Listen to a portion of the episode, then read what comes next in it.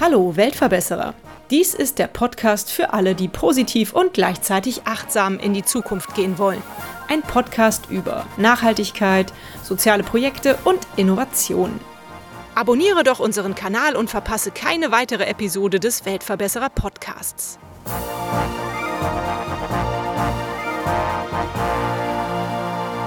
Herzlich willkommen zum Weltverbesserer Podcast. Heute haben wir die gemeinnützige GmbH Teach First zu Gast, die sich leidenschaftlich für Bildungsgerechtigkeit in Deutschland einsetzt. In einer Welt, in der Bildung oft von sozialer Herkunft und wirtschaftlichen Verhältnissen abhängt, sehen Sie die Möglichkeit, gemeinsam Veränderungen herbeizuführen. Jedes Jahr verlieren zahlreiche Kinder und Jugendliche den Anschluss in der Schule und Bildungsarmut wird für viele zum ersten Schritt in ein unsicheres, fremdbestimmtes Leben. Doch Teach First ist davon überzeugt, dass dies nicht der einzige Weg sein muss. Ihre Mission ist es, allen Kindern und Jugendlichen die Möglichkeit zu geben, unabhängig von ihren Startbedingungen das zu lernen, was sie für ihre persönliche Entwicklung und ein selbstbestimmtes Leben benötigen. In dieser Podcast-Folge werden wir tiefer in die Arbeit von Teach First eintauchen. Dabei spielen ihre Fellows eine entscheidende Rolle, indem sie Verantwortungsprozesse initiieren und jungen Menschen helfen, Verantwortung zu übernehmen. Doch Teach First bietet verschiedene Wege, wie jeder aktiv zur Bildungsgerechtigkeit beitragen kann.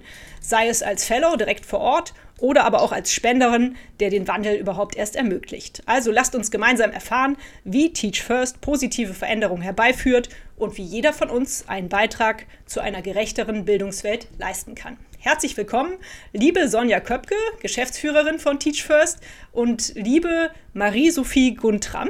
Ich darf dich Sophie nennen. Du bist Alumna bei Teach First. Würdet ihr beiden mal die Vision von Teach First Deutschland beschreiben? Vielen Dank für die Einladung, liebe Birte. Wir freuen uns sehr, dass wir Teil vom Weltverbesserer Podcast sein dürfen heute. Und die Vision von Teach First Deutschland ist nichts weniger, als dass wir gute Bildung für alle Kinder und Jugendlichen unabhängig von ihrer sozialen Herkunft erreichen möchten. Und dafür suchen wir Menschen, die die Welt verändern wollen. Und wir möchten sie dafür gewinnen, dass sie zum einen Schülerinnen und Schüler zum Erfolg führen, zu ihrem persönlichen Erfolg und zum anderen, dass sie nach dem zweijährigen Leadership-Programm von Teach First Deutschland sich für ein bildungsgerechtes System einsetzen. Mhm. Sophie, erzähl das mal aus deiner Perspektive. Ja, sehr gerne. In meiner Ausbildungszeit bei Teach First Deutschland war immer wieder die Rede von der positiven Irritation im System, die wir sein möchten, als Fellows und dann später auch als Alumni, Alumni.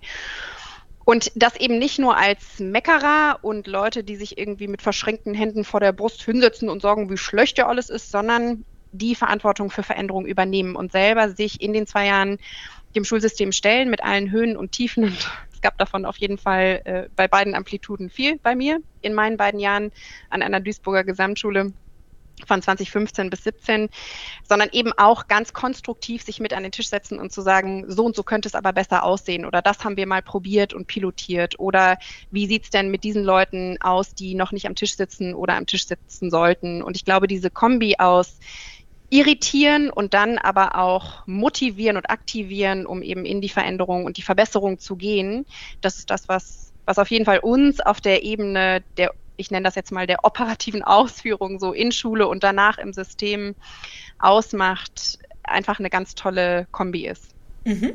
Vielleicht fangen wir noch mal so ein bisschen bei Null an, weil ich denke, viele haben es trotz meiner Einleitung und trotz eurer schönen Beschreibung der Vision jetzt noch nicht ganz verstanden, wie Teach First überhaupt funktioniert. Einer von euch beiden darf das gerne mal darstellen. Also wie funktioniert Teach First? Was, wie läuft das ab? Wir suchen Menschen, die besondere Talente mitbringen, die eine multiprofessionelle Perspektive mit einbringen, weil wir denken, und das ist auch unser Leadership-Verständnis, dass wir Verantwortung aus jeder Perspektive heraus und jeder Position heraus übernehmen können, Verantwortung für ein gerechteres Bildungssystem und für die notwendige Veränderung, die das Bildungssystem eben benötigt, um für alle Schülerinnen und Schüler das größtmögliche Potenzial herauszuholen. Und dafür suchen wir Menschen, die prinzipiell alles studiert haben, außer Lehramt in der Regel, die sich für zwei Jahre ja mit uns verbinden, sehr intensiv und für zwei Jahre an eine Schule in sozial herausfordernder Lage gehen und dort mit Schülerinnen und Schülern am Übergang arbeiten. Das kann an einer Grundschule sein, in einem Übergang auf die weiterführende Schule. Das kann aber auch eine Abschlussklasse sein, die sich darauf vorbereitet, eine Berufsperspektive zu gewinnen, eine Abschlussprüfung zu absolvieren und hier ähm, tatsächlich zwei Jahre in Vollzeit intensivst mit diesen Kindern beziehungsweise Jugendlichen zusammenarbeiten und dazu eben auch unterrichten, Projekte anbieten, 21st Century Skills, also was brauchen die Kinder und Jugendlichen, um der realen Lebenswelt standzuhalten, um das auch in den Kontext setzen zu können. Und wir arbeiten ausschließlich stärkenorientiert. Das heißt, wir schauen, wo haben die Kids Talente, wo haben sie ihre Interessen und versuchen das eben für die Unterrichtsfächer, aber eben auch Projekte zu nutzen und so das ganze Potenzial zu heben. Zudem sind äh, diese Menschen, die Fellows, die wir suchen, an Schnittstellen tätig. Das heißt, sie sorgen mit dafür, dass reale Berufsorientierung an den Schulen mit stattfindet das Netzwerk Partnerinnen und Partner, die sich für eine ganz ähnliche Vision einsetzen, eben auch an die Schulen kommen, an unsere Einsatzschulen, meist an Schulen, die eben weniger Ressourcen zur Verfügung haben. Und hier wünschen wir uns auch, dass Fellows zukünftig mehr Verantwortung übernehmen können. Wir haben gerade einen Lehrkräftemangel, der sich zuspitzen wird. Wir möchten gerne mehr Fellows ermöglichen, eben direkt in den Quereinstieg einzusteigen mit Karriereoptionen in Schule. Und daran arbeiten wir gerade sehr. Mhm. Toll. Und sehe ich das richtig, dass die Fellows von euch bezahlt und auch entsprechend fortgebildet werden bzw. begleitet werden in dieser zweijährigen Phase? Genau, wir begleiten und qualifizieren sie für ihren Einsatz, ähm, nicht nur zu Beginn der zwei Jahre, sondern auch fortführend und darüber hinaus.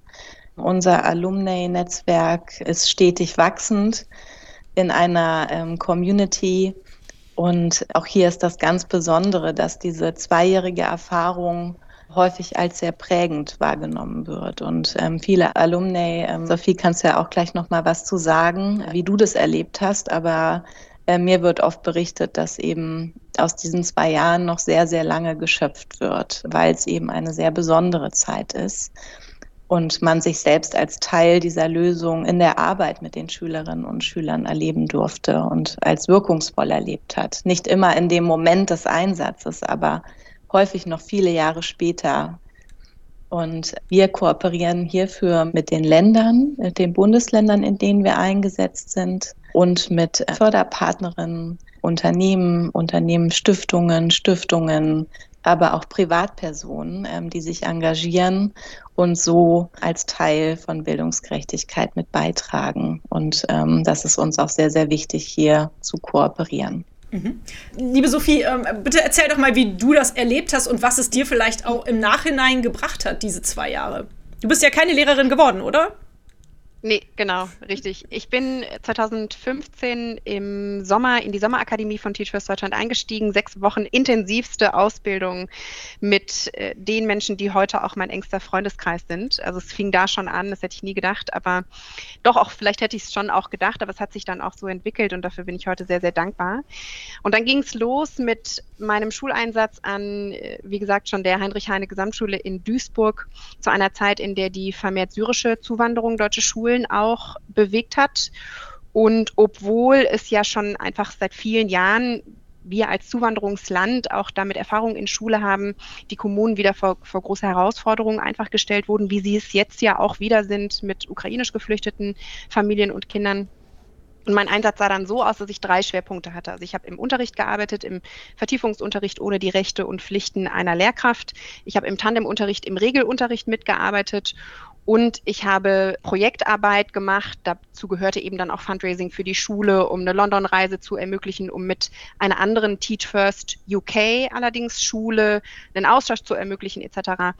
Und dann eben im dritten, im dritten Standbein würde ich sagen, viel dieses internationale Netzwerk anzapfen. Ich war damals auf dem Teach for All Summit, wo es dann eben über internationale Bildungsgerechtigkeit Themen ging um mich dort nochmal anzureichern mit Themen, mit Personen, mit Best Practices aus dem Ausland und das dann eben nach, nach Duisburg, aber eben auch in die Bundesrepublik zu bringen.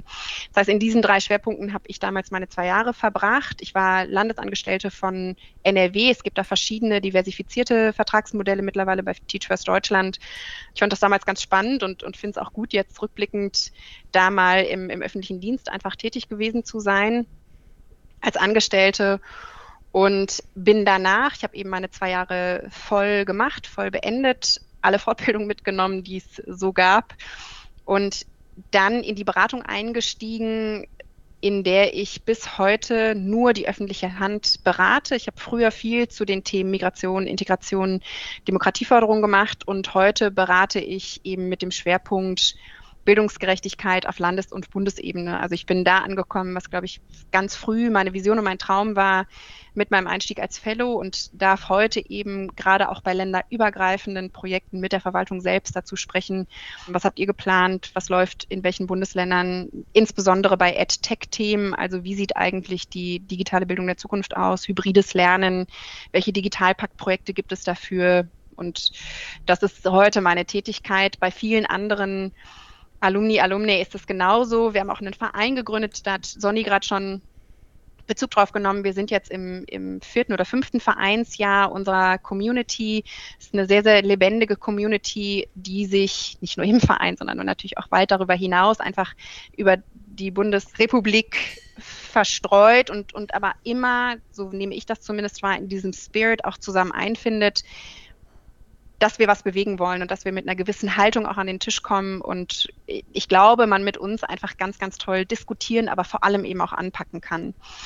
Und das Netzwerk ist das große Versprechen von Teach First Deutschland. Wir werden natürlich auch älter, alle, das merkt man jetzt. Viele von uns haben Kinder, viele von uns sind an Positionen angekommen, in denen wir auch einfach mitwirken dürfen und Entscheidungen mittreffen dürfen. Toll. Und diese Form von Heranwachsen eines wirklich krassen Netzwerkes, davon verspreche ich mir zumindest, äh, dass irgendwann so viele EntscheidungsträgerInnen auch einen Teach First Deutschland Hintergrund haben, dass, dass wir einfach nicht mehr weggucken vor Themen der Armut, mhm. der Bildungsarmut, der, der sozialen Ungerechtigkeit. Schön. Ach, klasse, was aus den Fellows dann so wird. Also äh, es muss nicht unbedingt ein Lehrer bei rauskommen, damit was ganz Sinnvolles dabei rumkommt. Ganz, ganz toll. Welche Herausforderungen im deutschen Bildungssystem seht ihr denn aktuell und was ist so die Reaktion von Teach First darauf? Das Tolle an Teach First Deutschland ist, aus meiner Perspektive, Sonny, bitte ergänzt da gleich, ich, ich nehme es so wahr, dass wir sagen, es gibt ein riesig komplexes Problem mhm. und wir möchten an allererster Stelle Menschen hinzufügen. Also wir möchten eine bestimmte Auswahl von den Profilen, die Sonny gerade skizziert hat, mit an den Tisch bringen, weil wir glauben, dass Probleme von neuen Menschen, die eine andere systemische Erfahrung gemacht haben, mitgestaltet werden muss und verbessert werden kann. Und ich glaube, dass wenn, wenn Personen immer den gleichen Weg in ein System finden, über das Lehramtsstudium oder die üblichen Verwaltungstätigkeiten, dann ist das eine systemische Herangehensweise, die in Teilen das Problem mit verstärkt und das Problem mit verankert und zementiert. Mhm.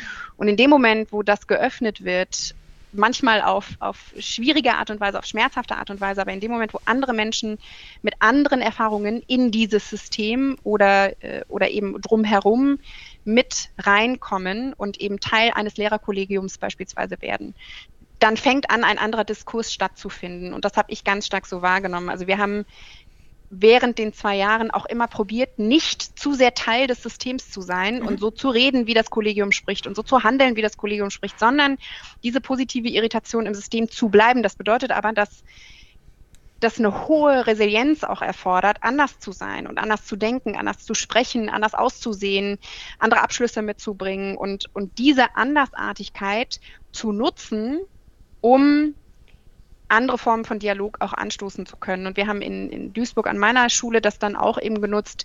Ich habe ein ganz hohes politisches Interesse. Wir haben damals Sören Link, SPD, Bürgermeister der Stadt, an die Schule eingeladen. Die Schülerinnen und Schüler haben einen, einen Dialog ein Dialogformat mit ihm an einem Vormittag durchgeführt, inklusive Presse. Allein das vorzubereiten war natürlich riesig.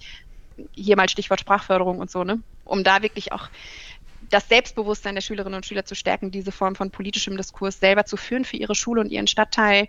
Und das, glaube ich, ist einfach diese, diese Riesenstärke von Teach First Deutschland, einfach Menschen um sich zu, zu bringen, die anders zu denken, weil sie eine andere Erfahrung mitbringen. Mhm. Aus meiner heutigen Warte äh, gibt es einfach eine riesen Identitätskrise in der Schule. Die Schule an sich durfte sich aus verschiedensten Gründen lange nicht so entwickeln, wie es jetzt möglicherweise mit Startchancen, dem, dem neuen Bundesprogramm, hoffentlich mal möglich wird. Also Stichwort Schulautonomie, Schulbudget, weil Schule vor Ort, also Bildung ist immer lokal. Es hat immer was mit den Menschen und den Familien vor Ort zu tun. Es hat immer was damit zu tun, wie vernetzt ich bin als Schule mit meinem Stadtteil, mit den wichtigsten AkteurInnen vor Ort, mit den wichtigsten politischen EntscheidungsträgerInnen und Schule anders zu denken und zu leben und die Lehrkräfte in die Lage zu versetzen, das auch zu tun und sie davon zu befreien, was ja auch bürokratisch an Wahnsinnsaufgaben im Moment an ihnen abgeladen wird. Ich, das ist jetzt meine, meine ganz kurze Antwort auf deine Frage, was das größte Problem ist. Ich glaube, dass Schule die Erlaubnis und die Einladung erhalten muss, anders sein zu dürfen. Und nur so wird das funktionieren. Und alle anderen, die drumherum auf den Kreisen, würde ich jetzt mal sagen, auf um diese, die, diese Mikrowelt, Schule drumherum sind, stehen aus meiner Perspektive im Dienst von Schule, im Dienst von SchulleiterInnen, von Lehrkräften vor Ort. Einfach im Dienst von denen äh, stehen, die vor Ort tätig sind und die sich einsetzen für die Kinder und Jugendlichen. Das wäre meine Antwort. Mhm. Darf ich da ganz kurz äh, was zwischenfragen, weil du das jetzt so schön erklärt hast, dass ihr versucht, durch Andersartigkeit alte Strukturen aufzubrechen und auch vielleicht innovative Dinge einzuführen. Ähm, wie wird man denn da im Kollegium aufgenommen als Fellow? Wird man da anerkannt oder wird man erstmal schräg angeschaut? Ich kann mich erinnern, ich bin ins Kollegium reingegangen und die Abteilungsleiterin damals, ich kannte sie noch nicht, war mit dem Rücken zu mir gewandt und sagte zu so einer Gruppe von Lehrkräften, die auch im Personalrat waren, ja, ich weiß nicht, wo sie ist, vielleicht ist sie schon wieder zu, zu spät gekommen oder vielleicht hat sie den Weg auch nicht so richtig hergefunden. Die hat ja auch mit Schule so jetzt nichts so richtig am Hut. Ist auf jeden Fall eine blonde Tussi von so einer, also die, die Abkürzung war irgendwie TF, also ist auf jeden Fall ein Anglizismus. Ich weiß auch nicht, was das jetzt wieder hier an Schule soll, warum jetzt auf einmal alle Englisch reden müssen. So, so ging das los, ne? Und ich, ich kam in dieses Kollegium rein und dachte, wow, okay, den Willkommensgruß, den glaub, muss ich mir, glaube ich, selber aussprechen. Das hat dann glücklicherweise doch der Schulleiter übernommen, der war uns extrem wohlgesonnen, ist das heute noch. Ich gehe jetzt diesen Monat zu seiner Verabschiedung in die Rente. Es ist ein, ein, Schulleiter, der Teach First sehr gefördert hat, der immer eine offene Tür auch für Andersartigkeit hat, auch unter den Kindern und Jugendlichen. Das merkt man einfach total in der Schulkultur aber diese Form, deswegen meinte ich, wir kennen das vielleicht auch selber von uns, ne, wenn Dinge fremd sind, wenn, wenn wir uns da nicht so sicher sind, wenn wir uns angegriffen fühlen in unserer Kompetenz oder unserer bisherigen Tätigkeit. Also ich, ich würde da mal ganz demütig anfangen, dass ich das von mir auch manchmal kenne, ne, dass ich auf Neues erstmal skeptisch reagiere und je älter ich werde, desto skeptischer werde ich auch, weil halt die Dinge, die ich mir erarbeitet habe, die, die halte ich auch für gut und Lernen wird schwieriger und mein Gehirn funktioniert nicht mehr so schneller. So, ne, und und so habe ich versucht, mich da, da rein zu versetzen und einfach super empathisch auf die Leute zuzugehen und ich muss, heute muss ich viel so an Robert Habert denken, der dann so die, irgendwie die Politik der Umarmung irgendwie versucht zu leben. Ich glaube, das, das werden wir als Teachers Deutschland, Fellows und, und Alumni schon auch angehalten zu tun. Ne? Einfach erstmal mit offenen Armen drauf zuzugehen und sich das anzuhören und dem auch standzuhalten, es nicht persönlich zu nehmen, sondern es dann so ein bisschen an, sich anzuschauen, zur Seite zu schieben, zu sagen, so, welche Arbeit machen wir jetzt hier gemeinsam, worum geht's denn, wofür braucht ihr die Tussi, die jetzt gerade da ist, wenn euer Vertretungsplan nicht abgedeckt werden kann. Wir sollen eigentlich keine Vertretung machen, habe ich dann doch gemacht, hat auch sehr viel Spaß gemacht. Aber sich daran gar nicht aufzuhängen, ne, sondern das Neue, was dann irgendwann in den Fokus gerückt werden kann, auch gelten lassen, wenn die Leute soweit sind und die Ängste halt einfach auch so stehen lassen. Wir können die eh nicht ändern als Fellows, aber sich davon in einem Kollegium mit, mit unter 80 Leuten auch nicht unterkriegen zu lassen. Cool, super. Sonja, möchtest du noch was ergänzen? Total gerne. Ich starte auch mal persönlich. Ich bin ja eigentlich Le Lehrerin ursprünglich und ähm, ich hatte einen Teach First Deutschland Fellow an meiner Schule 2010.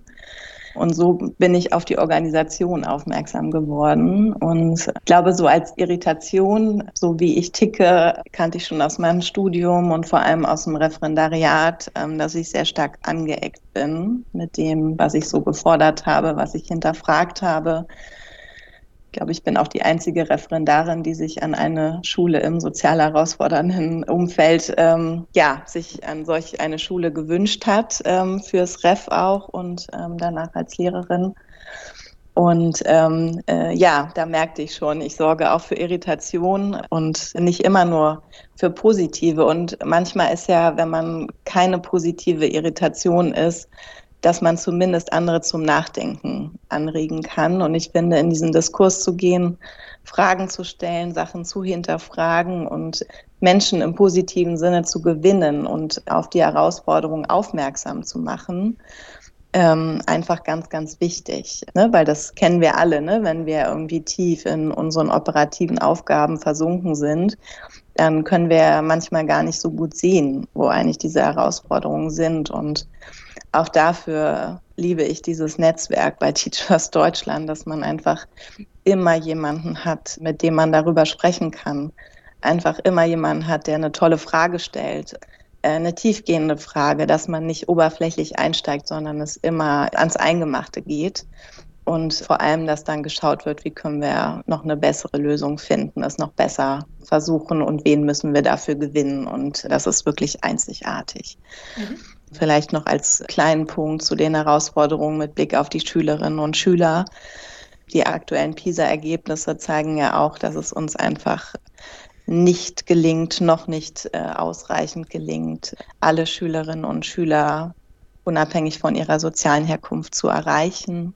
Ähm, das liegt unter anderem auch daran, dass hier Ressourcen nicht gerecht verteilt sind, denn gerechte Verteilung heißt eben auch ungleiche Verteilung. Es gibt Schulformen, Schulorte, Menschen, die ein paar mehr Ressourcen brauchen als andere aufgrund ihrer sozialen Herkunftsbedingungen in Deutschland und das zu unterstützen, auch als Gesamtgesellschaft. Mir fehlt häufig in Deutschland, dass wir Bildungsgerechtigkeit, Bildung als so wichtiges Themenfeld, als Schlüssel für alles letztendlich, als Gesellschaft betrachten und uns hier der Verantwortung annehmen, sowohl was Ressourcenverteilung angeht, aber eben auch die besten Bedingungen für Kinder und Jugendliche, auch für diejenigen, die hier in Deutschland ankommen, die hier ein Teil unserer Gesellschaft sein wollen, wie wir sie willkommen heißen, wie wir Übergänge gestalten, wie wir Schnittstellen einfach schließen, um bessere Brücken bauen zu können, fehlt mir häufig im Diskurs und das würde ich mir für das Bildungssystem unter anderem sehr wünschen. Mhm. Ja, das ist auf jeden Fall ein schöner Wunsch. Sag mal, sofern ich richtig informiert bin, gibt es Teach First seit 2009. Ist das richtig? Und wer hat es damals eigentlich gegründet? Wer hatte diese tolle Idee? Wie kam das zustande? Birte, das ist genau richtig. Seit 2009, da wurde die erste Fellow-Kohorte, also der erste Fellow-Jahrgang von Teach First Deutschland äh, rekrutiert und in den Einsatz geschickt. Gegründet wurde es schon etwas vorher, in Vorbereitung sozusagen, aber das ist sozusagen das Jahr, was zählt. Gegründet wurde Teach First Deutschland als Organisation von Kaya Landsberg und Michael Okrop. Beide sind noch Gesellschafter bzw. Gesellschafterin von Teach First Deutschland, also der Organisation eng verbunden. Und äh, sie haben damals in ihrem Masterstudium eine Arbeit verfasst am Beispiel von Teach for America. Da wurde es vor über 30 Jahren gegründet, die Organisation. Und die damalige Geschäftsführerin Wendy Kopp, die jetzt Geschäftsführerin von Teach for All, unserem internationalen Netzwerk ist, hat diese Masterarbeit auch gelesen und äh, sich dann mit den beiden getroffen. Und ja, schreiben kann ja jeder, machen ist das Credo. Und ja, geschrieben, getan, gemacht. Hat funktioniert. Ja, seit 15 Jahren, fast 15 Jahren in diesem Jahr werden wir 15. was, was, hat sich in der Zeit geändert? Kannst du das überblicken, Sonja, was seitdem äh, ja anders geworden ist vom Anfang bis heute? So kann man da so ein paar Dinge nennen, die sich umgestaltet haben? würde sagen, ich bin ja seit elf Jahren in der Organisation inzwischen tätig und das Kernprogramm, dass wir Talente ähm, ins herausfordernde Umfeld schicken, um mit Schülerinnen und Schülern zu arbeiten, das ist immer noch unser Kern des Programms. Natürlich ist da das ein oder andere Bildungsthema hinzugekommen, ne, dass es eben weit mehr ist, als äh, Schülerinnen und Schüler fachlich voranzubringen und ähm, besondere Projekte anzubieten. Sophie nannte es schon, das Thema Sprache vermitteln und fördern, Bildung für Demokratie, Bildung für nachhaltige Entwicklung, digitales Lernen, digitale Bildung, das alles spielt eine wahnsinnig große Rolle und ist ein hoher Bedarf an den Schulen, an denen wir tätig sind. Und dass wir dafür Menschen und Unterstützerinnen suchen, die eine bildungsgerechtere Landschaft mitgestalten. Das ist auch immer noch so. Ich denke, neu ist, dass wir gerne mehr Unterrichtsverantwortung auch übernehmen möchten und dass wir im Laufe der Zeit festgestellt haben, dass wir zwar im Sinne des Collective Leadership handeln, das heißt, dass also Alumni nach den zwei Jahren ihres Fellow-Einsatzes aus allen Positionen, allen Sektoren ähm, heraus aufs Bildungssystem wirken, aber dass wir auch ziemlich viele haben, die im System verbleiben. Und viele Jahre war es jetzt so, dass sie dann noch Lehramt studieren mussten, und zwar in vollem Umfang. Und das haben knapp 30 Prozent der Alumni getan. Wir denken, dass wir im Zuge des Lehrkräftemangels hier zum einen dazu beitragen können, diesen Job wieder attraktiver darzustellen, was ich sehr, sehr wichtig finde. Ich persönlich bin Lehrerin, ich vermisse diese Tätigkeit jeden Tag, obwohl ich eine sehr tolle Aufgabe habe, die mich sehr glücklich macht. Aber ich glaube, wir können auch andere noch weiter anstecken, sich damit zu befassen oder wieder zu befassen. Und das finde ich einfach wahnsinnig wertvoll mhm. mit all den Jahren. Und das ist sicherlich eine neue Dimension, die wir hier gestalten. Mhm. Vielleicht kann ich da mal ganz kurz einhaken, weil das wollte ich eh noch ansprechen. Die Attraktivität des Lehrberufs zu stärken oder wieder zu fördern, ist auch eine große Aufgabe des nordrhein-westfälischen Bildungsministeriums, wie ich neulich in einem persönlichen Gespräch herausgefunden habe. Aber ich finde, die machen nicht so richtig viel diesbezüglich, was wirklich greift bisher. Okay, vielleicht kommt da ja noch was nach. Äh, man will die Hoffnung nicht aufgeben. Aber was würdet ihr denn tun, um den Lehrberuf attraktiver zu gestalten oder den Leuten auch attraktiver näher zu bringen? Was kann man da tun? Muss man irgendwas ändern am Beruf an sich? Magst du starten, Sophie? Ja, gerne. Äh. Also, was ich mir wünschen würde, ist, dass Personen, die in die Lehrkräftebildung gehen, wissen, dass sie einen der schwersten Jobs machen, die es für mich gibt, weil du eine extrem heterogene Gruppe hast, die gemeinsam etwas lernen möchte und diese Form von Festigung, von Stärkung, von Ermutigung muss ganz, ganz stark in der Lehrkräfteausbildung verankert sein. Darüber hinaus müssen Lehrkräfte multiprofessionell aufgestellt werden, in Teams in der Lage sein zu arbeiten und aus meiner Wahrnehmung auch wirklich mit den nicht nur Fachlichkeiten ausgestattet werden, sondern eben auch den modernsten Instrumenten, um dann auch so tätig werden zu können, dass beispielsweise hybrider Unterricht überhaupt gar kein Problem mehr ist oder sie verschiedenste Reihenplanungen so umsetzen können, wie sie sich das mit ihren Teams dann für die Kinder und Jugendlichen vorstellen etc. Also dass dass sie so gestärkt und auch fachlich aufgestellt sind, dieser Aufgabe ohne Wenn und Aber gerecht zu werden. Das ist, bevor sie das System betreten. Im System würde ich mir wünschen, dass sie viel mehr Mobilität, Freiheiten, Autonomie für sich in Anspruch nehmen dürften. Wann bilde ich mich wie vor? Welche Budgets stehen mir zur Verfügung, um Projektarbeit zu machen? Wie kann ich in der Schule die Stundentafel flexibilisieren? Also diese Form von von Würdigung auch, dass es sich hier um erwachsene Menschen handelt, die jeden Tag eine Soloshow in, im Unterricht machen und, und da einfach wirklich auch Momente der Entlastung finden, dass Teilzeit anders und, und leichter gestaltet werden kann, dass Wegzug, Zuzug mobiler gemacht werden kann, dass Leitungsfunktionen ganz anders ausgebildet werden. Es gibt ja diesen Trend auch hin zu einer fachlichen Leitung der Schule mit Blick auf Didaktik und dann eben die Managementleitung und, und Leadership-Leitung, die dann auch beispielsweise Erfahrung im Personalwesen hat, in der Personalführung. All das sind Dinge, die, glaube ich, unheimlich attraktiv sein können, wenn ich weiß, ich habe ein Personalgespräch im Jahr. Das findet an den meisten deutschen Schulen nicht statt.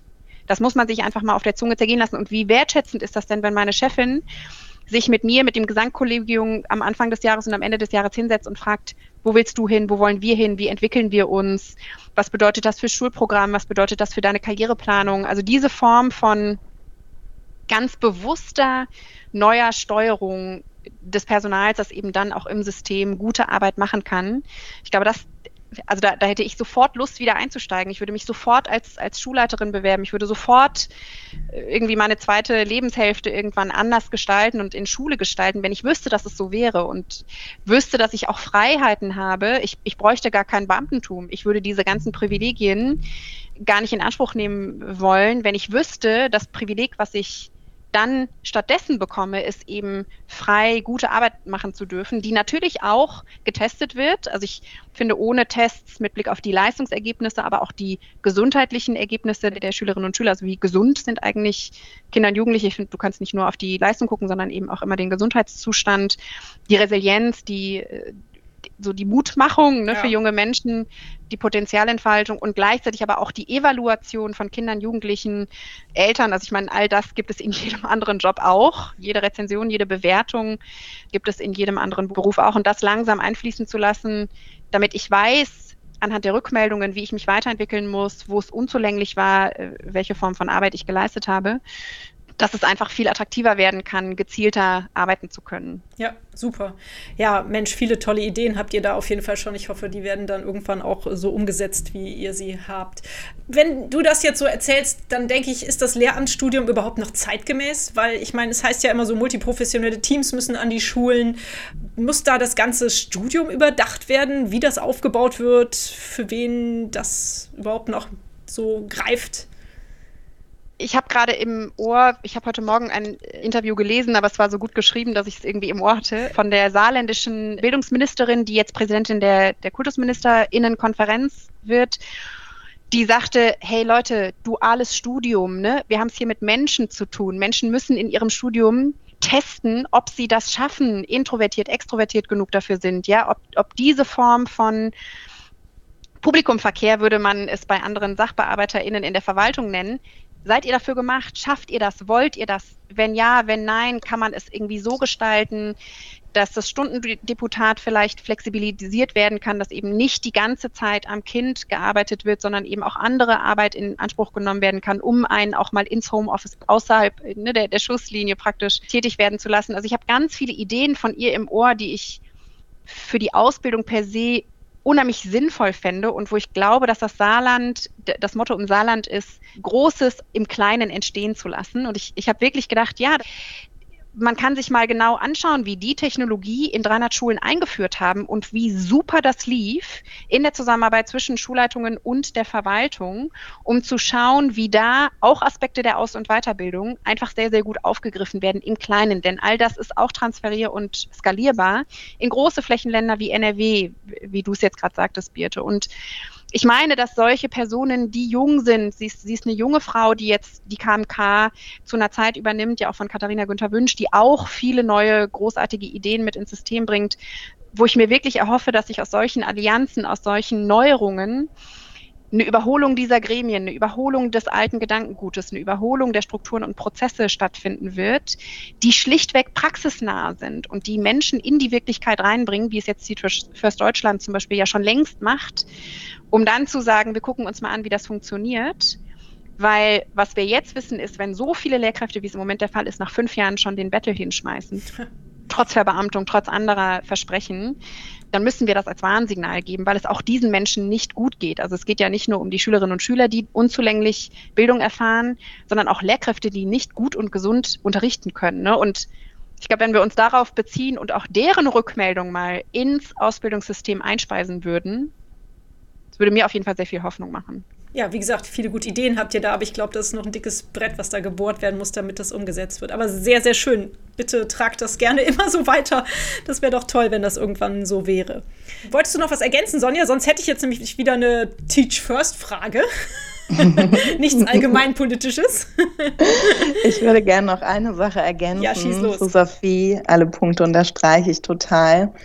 Ich glaube, es ist auch die Begleitung tatsächlich. Das heißt, dass wir uns nicht nur um die Ausbildung von Lehrerinnen und Lehrern kümmern sollten, um den Beruf wieder attraktiver zu gestalten, sondern die Herausforderungen sind einfach so vielfältig immer, wenn wir mit Menschen zu tun haben, mit so vielen Systemen, die auf Bildung sozusagen mit einprasseln, ähm, so viele Bedarfe. Nach der Pandemie hat sich gezeigt, ähm, dass wir wirklich mit vielen Herausforderungen an Schule zu kämpfen haben. Viele Kinder, viele Jugendliche zeigen jetzt, dass es wirklich herausfordernd für sie war, sowohl mental, aber auch fachlich und sozial. Es gibt so viele Kompetenzen, auf die wir ähm, uns konzentrieren sollten.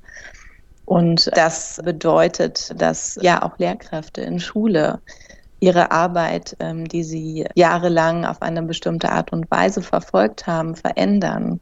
Und wenn wir uns verändern, brauchen wir Begleitung. Da brauchen wir mal jemanden, der eine Frage stellt, der uns vielleicht mal ein Feedback gibt, kontinuierlich, ähm, damit wir uns ähm, verbessern können, damit wir lernen können voneinander. Vielleicht brauche ich auch selbst mal ein Coaching, ein Ohr, um all die Herausforderungen auch bewältigen zu können.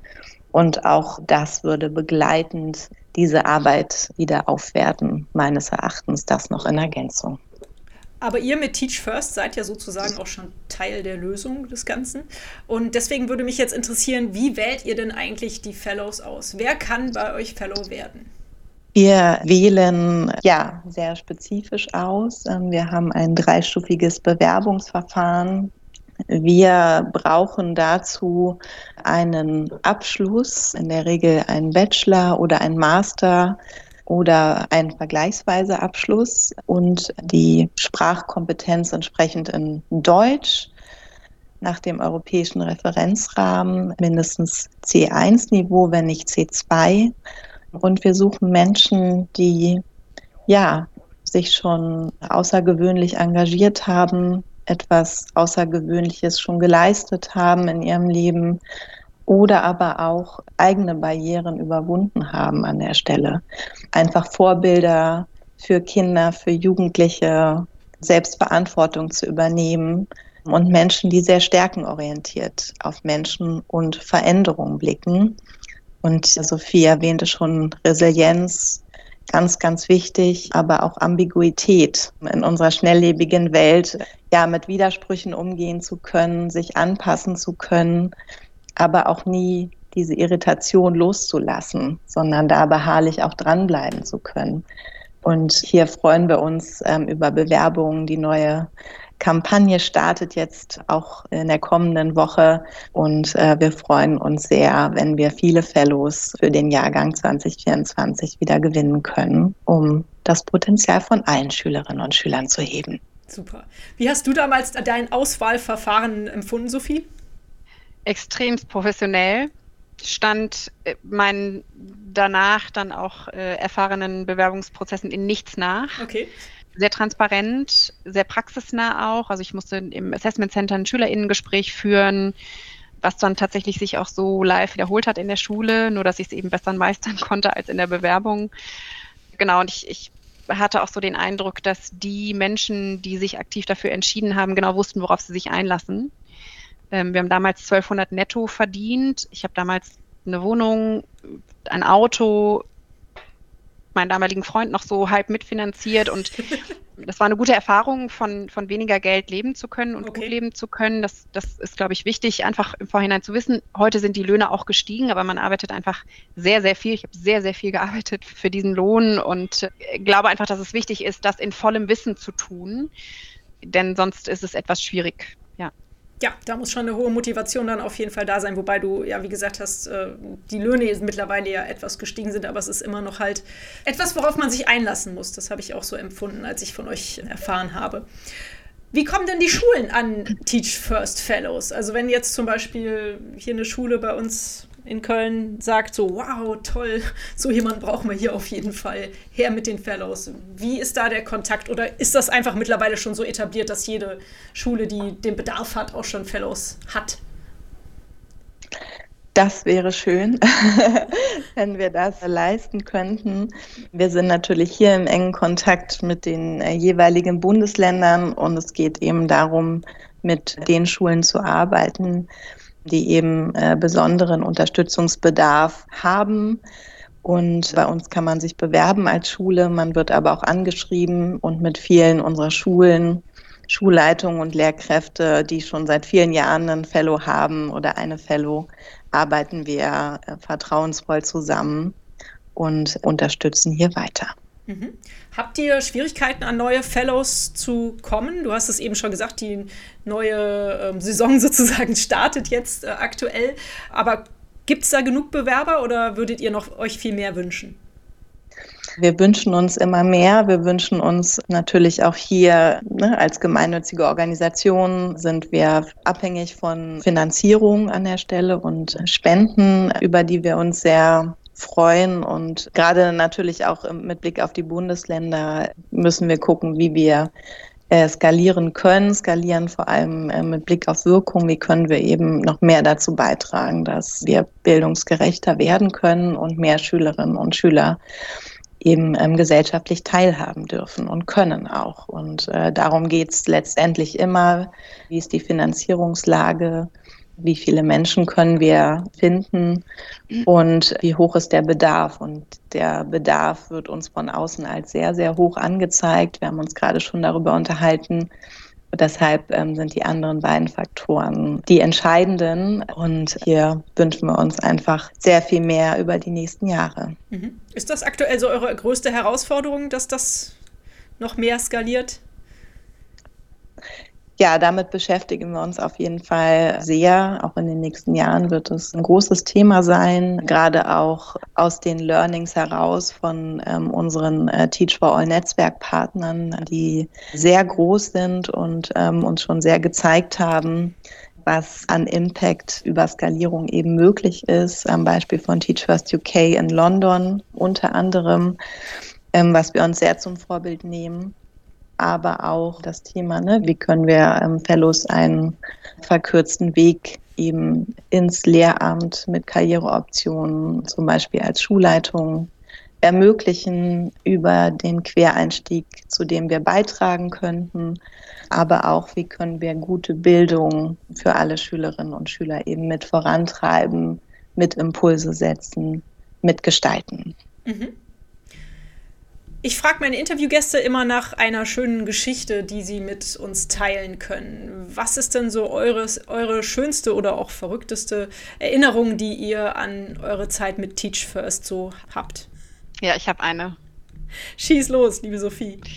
Also ich glaube, der mit der bewegendste Moment war, als wir in dieser Londoner Schule, The Island of Dogs, Isle of Dogs, da waren wir eingeladen über unseren Netzwerkpartner äh, Teach First UK.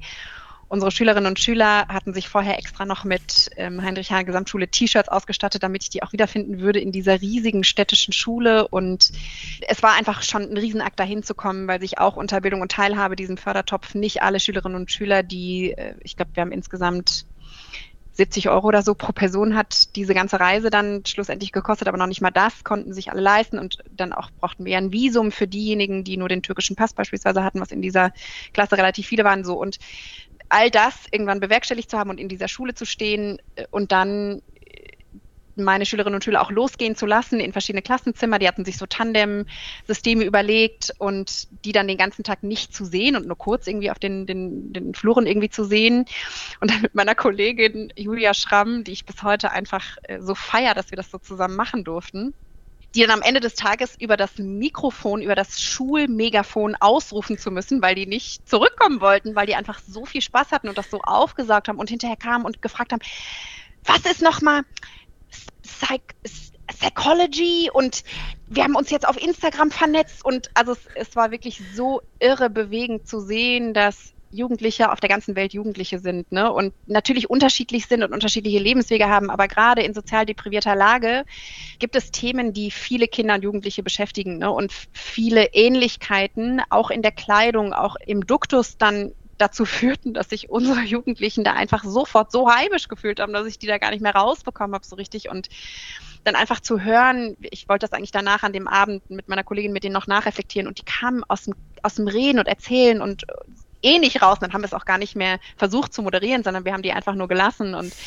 daran erinnere ich mich einfach so, so klar, weil ich mir denke, wir alle haben eigentlich so eine intrinsische Motivation zu lernen und uns miteinander zu verbinden und uns zu ermächtigen und zu empowern, dass wir uns verbessern können und, und äh, in einem, an einem anderen Ort mit einer anderen Sprache auf einmal funktional werden, weil wir checken, wie Sprache funktioniert und wir haben sie mal gelernt und wir können sie auf einmal anwenden und Menschen sind uns wohlgesonnen und also diese Schule hatte auch so ein Riesenbuffet für unsere Schülerinnen und Schüler vorbereitet, wo ich gemerkt habe, das ist so wertschätzend, denen auch einfach mal gegenüber als Gäste irgendwo empfangen zu werden ne? und das noch viel stärker auch zu nutzen und diese Perspektive auch Jugendlichen einfach mal zu gewähren, rauszukommen aus dem eigenen Kiez ne, und nicht immer nur im eigenen Saft zu schmoren und denen das zuzutrauen und zuzugestehen und dann eben diese Euphorie, diese krasse Euphorie, die einfach auch lange noch, noch anhielt bei denen, zu nutzen, um sie für sich wieder weiter zu begeistern und sich dazu zu bringen, sich für sich einzusetzen. Ne, dann, ach, ich, ja, das, also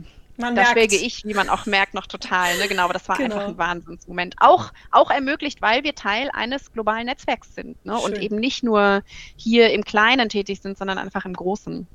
Toll. Klasse, hört sich richtig gut an. Sonja, und jetzt du. Oh, wow. ja, wow, es gibt so viele schöne Geschichten. Ich könnte wirklich so viele erzählen, aber ich glaube, eine wirklich sehr bedeutsame für mich war als ich Lehrerin war und ähm, dann eben zu Teach First Deutschland gewechselt bin, blieb diese Schule, Fellow-Einsatzschule, bis heute. Und ähm, ich war dort an der Grundschule und an der Werkrealschule in Baden-Württemberg zeitgleich eingesetzt. Und es war ein total schöner Moment, als ich die Schule dann wieder besucht habe und ich festgestellt habe, dass äh, die Fellow, die zu dem Zeitpunkt eingesetzt war, in der Klasse von meinen damaligen Grundschülerinnen und Grundschülern war und die weiter unterstützt hat. Und ähm, das hat mir so ein ganz sicheres Gefühl gegeben, dass äh, die einfach in guten Händen sind, noch eine zusätzliche Ressource haben und so das Beste aus ihnen jetzt rausgeholt wird. Und ja, das war ein wahnsinniger Glücksmoment für mich. Das war, also ja, da denke ich immer noch gerne dran zurück, wie wichtig das für mich ist, dass die Kids einfach all die Ressourcen bekommen, die sie brauchen und verdient haben. Mhm. Ja, das kann ich gut nachvollziehen. Sehr schön. Ja, ihr Lieben, was können denn die Zuhörer und Zuhörer, Zuhörerinnen dieses Podcasts tun, um eure Ziele zu unterstützen und die Vision von der Bildungsgerechtigkeit gemeinsam mit Teach First zu verwirklichen? Was kann man tun? Fellow werden, Spender werden? Was, was kann man tun und wo findet man euch?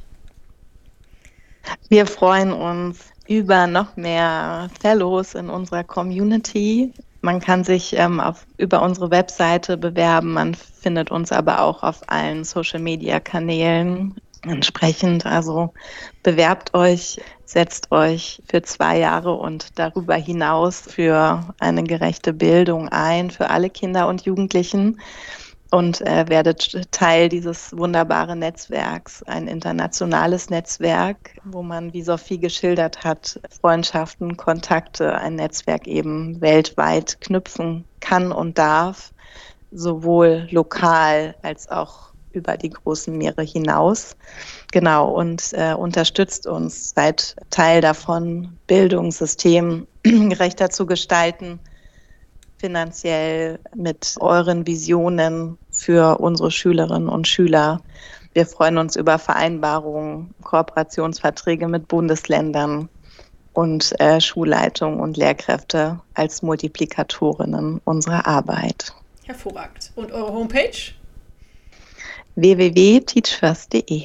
Gut, da ich euch jetzt nun mal hier schon als Experten sozusagen am Mikrofon habe, möchte ich euch gerne fragen, Vielleicht könntet ihr versuchen, es kurz zu beantworten. Ich weiß, es ist schwierig.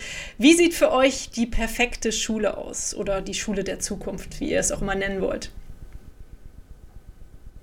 Also es ist ein, ein Raum allein, der von Natur umgeben ist, der Spiel und Spaß ermöglicht drumherum, der eine Lernkultur ermöglicht, die offen ist, die Neugierde fördert, die Raum für Rückzug bietet. Das heißt, allein die Räumlichkeit Schule würde lichtdurchflutet sein, frische Luft ermöglichen, Bewegung ermöglichen und fördern, selbstbestimmtes Lernen fördern, Teamarbeit fördern, allein wie sie eben strukturell gebaut ist, wie die Fenster gebaut sind, wie die Treppen oder Rampen oder Aufzüge gebaut sind, wie die Farben gewählt werden.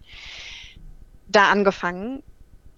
Es wäre eine Kultur des Willkommens beim Reinkommen morgens, äh, vielleicht morgens Fragezeichen, ja, also vielleicht nicht nur dann, sondern auch nachmittags und abends.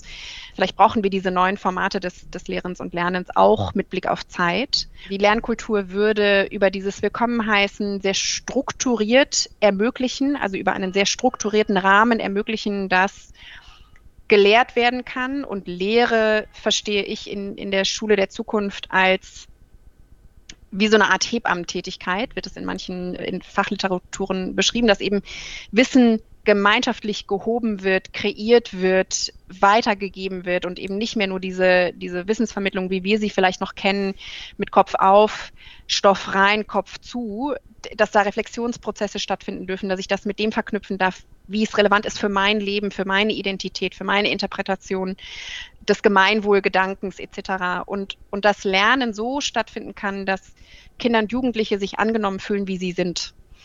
Und dass sie von dort aus sich weiterentwickeln dürfen und gestärkt werden. Das, das wäre mein Gedanke, dass man Lachen hört, dass man eine Herzlichkeit hört, dass es ganz klare Regeln und Vereinbarungen gibt. Auch das ist, glaube ich, unheimlich wichtig für jede Gemeinschaft zur Orientierung, dass die auch von allen getragen wird und dass es natürlich auch Konsequenzen gibt, wenn, wenn es da Verstöße gibt, wenn Menschen verletzt werden im, im Schulsystem. Das darf nicht passieren. Das muss ein safer Space sein.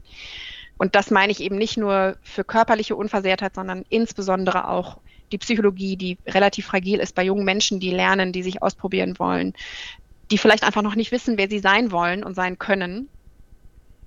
Und ich würde mir wünschen, dass alle dort rausgehen und so ein bisschen größer sind, als sie reingegangen sind. Also wirklich im Laufe eines Schultages, einer Schulwoche, ihrer Schulzeit dort, und das sind mitunter sehr, sehr lange Jahre, immer ein Stück über sich hinauswachsen durften und das eben nicht nur für die kleinen Menschen, sondern für die großen VerantwortungsträgerInnen dort genauso, dass sie mit allem, was sie ausmacht, dorthin kommen können und wieder gehen dürfen und einen Beitrag leisten konnten, sodass es besser ist, als sie den Ort fortgefunden haben. Schön. Und ich würde mir wünschen, dass wir die Schule der Zukunft äh, mit Schülerinnen und Schülern gemeinsam gestalten, dass wir sie hören, dass wir nicht die Entscheidungen wie sich Schule entwickeln sollte in Zukunft, über den Kopf der Zielgruppe hinweg entscheiden, ähm, aber auch natürlich Lehrkräfte, Schulleitungen ähm, fragen, aber auch Eltern, Erziehungsberechtigte, was sie eigentlich brauchen, damit Schule ein Ort ist, wo sich alle willkommen fühlen. Ne? Weil in der Schule verbringe ich sehr viel Zeit, sowohl als Schülerin, aber eben auch als Lehrkraft, als Schulleitung. Und was brauche ich dafür? Auch an Ausstattung, an kreativen Orten. Sophie hat ganz, ganz viel genannt.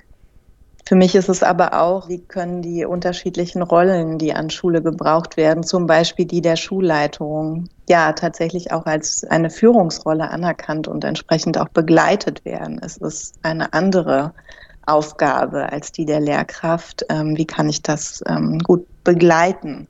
Wie können wir es schaffen, dass wir vom lehrerinnenzentrierten Ansatz zu einem LernerInnen zentrierten Ansatz kommen, wo tatsächlich eben das zählt, was beim Lernen rauskommt und nicht das, was reinkommt. Ähm, wie kann uns dieser Shift gelingen? Weil ich mir erhoffen würde, dass ähm, Schülerinnen und Schüler eben selbst Leadership übernehmen können, also selbst verantwortlich für ihr eigenes Lernen sein dürfen und ähm, Schule eben mitgestalten weil ich denke, das ist das, was unsere Gesellschaft benötigt, zukünftig, aber auch jetzt schon. Auf jeden Fall. Und ihr mit Teach First arbeitet an diesen Visionen. Deswegen seid ihr für mich Weltverbesserer und genau richtig hier im Weltverbesserer Podcast. Und weil es bei mir hier auch immer nicht nur um Soziales, sondern auch um Nachhaltigkeit geht, würde ich von euch jetzt zum Abschluss ganz gerne noch wissen, wie kommt denn eigentlich Nachhaltigkeit in eurem Leben vor? Für mich ist Nachhaltigkeit was sehr, sehr Wichtiges, vor allem weil es eben eine hohe gesellschaftliche Relevanz hat, aber weil es eben Schülerinnen und Schüler besonders umtreibt gerade. Sie sind ehrlicherweise viel, viel besser in Nachhaltigkeit, als wir es sind in unserem Alter. Und äh, setzen dieses Thema und fordern dieses Thema von uns. Und ähm, dafür bin ich wahnsinnig dankbar. Und das hat viel mit Bildung zu tun. Und damit bin ich tagtäglich damit beschäftigt, weil Bildung uns alle etwas angeht. Und natürlich in meiner Funktion interessiert mich insbesondere, was äh, Schülerinnen und Schüler wichtig finden, aber auch ähm, Fellows. Und das merke ich zunehmend, dass Fellows eben dieses Thema auf der Agenda haben und mit den Kids dazu arbeiten, um unsere Gesellschaft nachhaltiger mit zu unterstützen. Und das finde ich absolut bewundernswert. Also für mich ist, ist ein Nachhaltigkeitsaspekt heute erfüllt worden, indem du, Sonny, gesagt hast, ähm, ich als Gesprächspartnerin mache Platz auf der Bühne für noch jemand anderen und du hast mich als Alumna gewählt, du hättest noch eine Schülerin wählen können. So wie ich dich kenne, ist dir das wichtig, weil du weißt, dass Nachhaltigkeit was mit zurücknehmen bedeutet und ich mache Platz für Menschen, die an der Stelle diese Form der Ressource, der Macht, der gehört werdens in der Form nicht in Anspruch nehmen können. Ne? Bei mir ist das, glaube ich, nicht der Fall. Ich fühle mich auch sehr, sehr privilegiert, dass mir zugehört wird. Ich erinnere mich damals, wir haben zusammen entschieden, dass die Zehn-Jahresfeier von Teach First Deutschland, für die ich angefragt wurde, für die Moderation nicht nur von mir moderiert wird, sondern von meiner Schülerin Deria und von mir zusammen. Und wir eben zusammen Düsen auf eurer Bühne begrüßen dürfen und das eine andere Form der Wertschätzung und des Respekts auch für diese Bühne ist und auch für diesen Töckerl, wenn wir, wenn wir jemanden wie Deria aus Duisburg damit betrauen, dass sie dieses Mikro genauso in der Hand halten kann und bedienen kann und Botschaften in die Welt sprechen kann, wie wir, die qua Amt, aber auch qua Hautfarbe, qua andere verschiedenste Kategorien einfach mit sehr, sehr viel Privileg äh, beschenkt sind. Und ich versuche das wirklich an deinem Vor Vorbild, an, an dem Vorbild, was ich von vielen anderen bei Teach First Deutschland erlebt habe, auch zu leben und zu fragen, wenn ich eine Teamsitzung mache, wo findet die statt? Findet die nur virtuell wieder statt oder gehen wir in ein Schulgebäude, um uns den Realitäten auszusetzen? Wenn wir Guest-SpeakerInnen einladen, wer ist das und welche Perspektive ist das, die wir einladen? Und zementiert die das, was wir ohnehin schon kennen? Oder kann das eine zusätzliche Irritation sein? Also sehr bewusst auch das zu machen, Birte, was du im Podcast machst, nämlich eine Bühne zu bieten für diejenigen, die sehr bewusst mit diesem Mikro und der Macht, die, die an jedes Mikro angeschlossen ist, umzugehen und so einzusetzen, dass Botschaften auch vielleicht geäußert werden können auf eine Art und Weise, wie wir es noch nicht kannten und unsere Ohren sich anpassen müssen und lernen müssen, ich glaube, darum geht es bei Nachhaltigkeit und eben so die Ressourcen neu zu verteilen, die uns zur Verfügung stellen, denn die sind endlich und sie werden ja in unseren Systemen immer, immer, immer, immer durch ganz kleine Nadelöhren denen zugeführt, die ohnehin davon profitieren. Und ich glaube, dass unser Gespräch heute auch wirklich in so eine Richtung geht, dass das aufgeknackt wird und, und wir da einfach neues, neues Licht reinleuchten lassen und dann überhaupt erst sehen, was überhaupt erst möglich ist. Super, Sophie, das hast du richtig schön gesagt. Es könnte schon das Schlusswort sein, wenn ich nicht noch eine allerletzte Frage an euch hätte. also erstmal ganz, ganz vielen lieben Dank, dass ihr heute mit mir hier über das Weltverbessern im Sinne von Schule und Bildung und Gerechtigkeit gesprochen habt. Und meine allerletzte Frage, die ihr mit Sicherheit schon kennt, wenn ihr diesen Podcast kennt, ist immer die nach einem Buchtipp. Lest ihr gerne und habt ihr noch einen schönen Buchtipp zum Abschluss hier für mich und meine Hörer und Hörerinnen auf Lager? Die Bücher sind erhältlich bei booklooker.de, dem Marktplatz für Bücher. Das hat nichts mit Bildung zu tun. Ist nicht schlimm. Das ist, der, ist einer der schönsten Bücher, die, das ich äh, in der letzten Zeit gelesen habe. Und ich empfehle das Buch Waiting for Bojangles. Ähm, ursprünglich, glaube ich, auf Französisch veröffentlicht. Wer es auf Französisch lesen kann, bitte auf jeden Fall auf Französisch lesen. Ähm, warten auf Bojangles auf Deutsch. Und dazu bitte von Nina Simone Mr. Bojangles hören und schluchzen und genießen und ja, ganz, ganz sagenhafte Liebesgeschichte. Toll, vielen Dank. Ich liebe Kinderbücher, übrigens auch als Impulse für uns Erwachsene. Ähm, und deshalb empfehle ich äh, vielleicht von Kobi Yamada darüber, was für Talente in uns schlummern, welche Begabungen wir haben und welche Stärken. Und das ähm, toll illustriert und sehr anregend. Cool. Super. Sonja, Sophie, vielen, vielen Dank für eure Zeit, für diesen Podcast und dieses tolle, inspirierende Interview, an das ich jetzt noch sehr lange denken werde, weil ihr so viele tolle Ideen habt und ich hoffe, dass ganz viel davon in Zukunft irgendwie umgesetzt werden kann. Ich werde alles dafür tun, dass das passiert. Ihr mit Sicherheit auch. Und in dem Sinne hören wir uns wahrscheinlich bald wieder. Bis dahin, vielen Dank. Tschüss. Tschüss, danke, Wirte. Und euch vielen Dank fürs Zuhören. Wie immer findet ihr natürlich alle Informationen und Links zu diesem Projekt in den Show Notes. Hat es euch gefallen? Fühlt ihr euch inspiriert, bewegt? Habt ihr Verbesserungsvorschläge für mich? Dann schreibt mir gerne. Auch die E-Mail-Adresse findet ihr in den Show Notes. Abonniert doch den Weltverbesserer Podcast, dann verpasst ihr keine Episode mehr. Teilt, liked und kommentiert diese Folge des Weltverbesserer Podcasts. Ich würde mich sehr freuen. Vielen Dank dafür und bis bald, eure Birte.